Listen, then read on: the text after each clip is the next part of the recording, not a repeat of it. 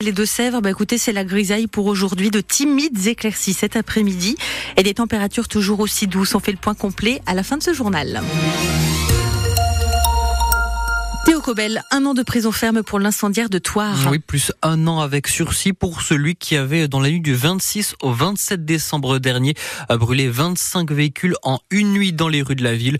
Le jeune homme de 18 ans a été jugé hier par le tribunal correctionnel de Niort et lors de l'audience, plusieurs victimes ont assisté au débat comme ce Toircé qui va pouvoir enfin être indemnisé. Même si là, il, a, il y a une version, moi je m'y attendais pas, hein, il y a une version un peu différente puisqu'il a, là, il a dit qu'il n'était pas seul, peut-être.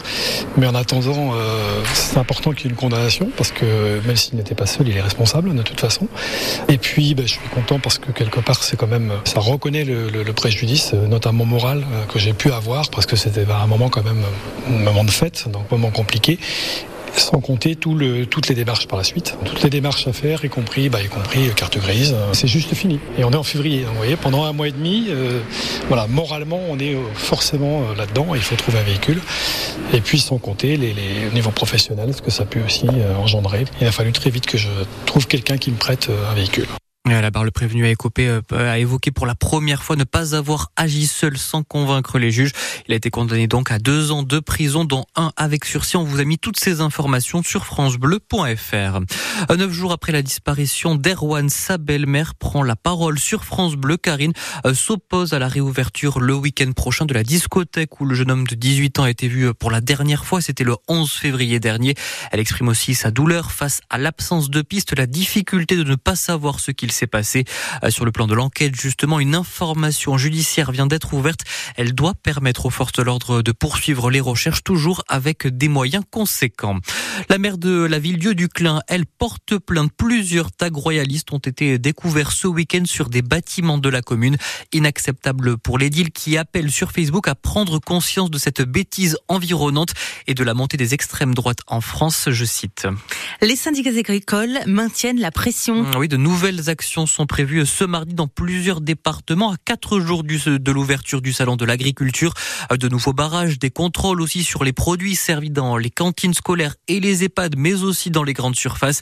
Emmanuel Macron, lui, doit échanger cet après-midi avec des représentants de la FNSEA et DGA pour tenter de calmer la colère avant que Gabriel Attal, le Premier ministre, ne prenne la parole demain pour faire de nouvelles annonces.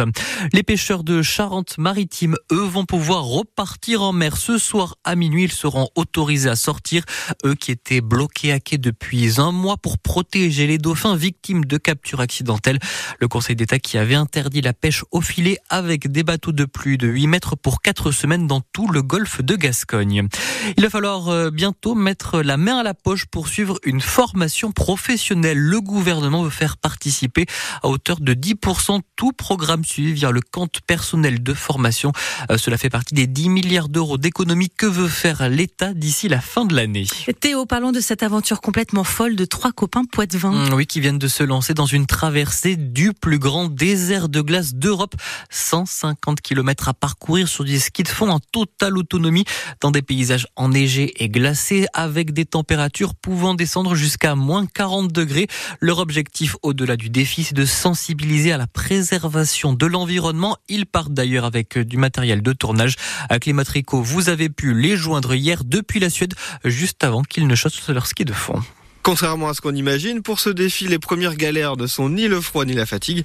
Ce sont d'abord les transports, comme l'explique Samuel, l'un des trois poids de vent. Il y a eu énormément de correspondances. On a alterné entre bus, train. Il y a le train pour Paris qui a été annulé. Donc on a dû en urgence le louer une voiture pour euh, avoir nos correspondances à Paris. Malgré tout, c'est déjà positif. Ils ont fait de belles rencontres dans le train. Extrêmement intéressant d'un point de vue humain. On a rencontré euh, un Français qui part euh, au même endroit. Et puis d'autres aussi Français, en Erasmus par exemple. et puis des étrangers également, euh, ce qu'on n'aurait pas eu si on avait pris un billet d'avion par exemple, et on n'aurait pas profité de la même manière. L'objectif c'est quand même l'expédition, et après un an de préparation, ils sont enfin sur place, et déjà bien acclimatés apparemment. Tout est enneigé, euh, là actuellement il fait moins, moins 15, le froid de là-bas est très sec, donc en fait il est très supportable. Nous on est sortis là en t-shirt, pas trop trop longtemps non plus, mais on gèle pas sur place euh, directement. À quelques heures de la grande marche, les trois copains sont motivés plus que jamais. On a hâte, très fatigués par le trajet, mais on est assez excité euh, de commencer vraiment l'aventure dans le parc. Et la première étape de cette aventure, c'est déjà du sérieux,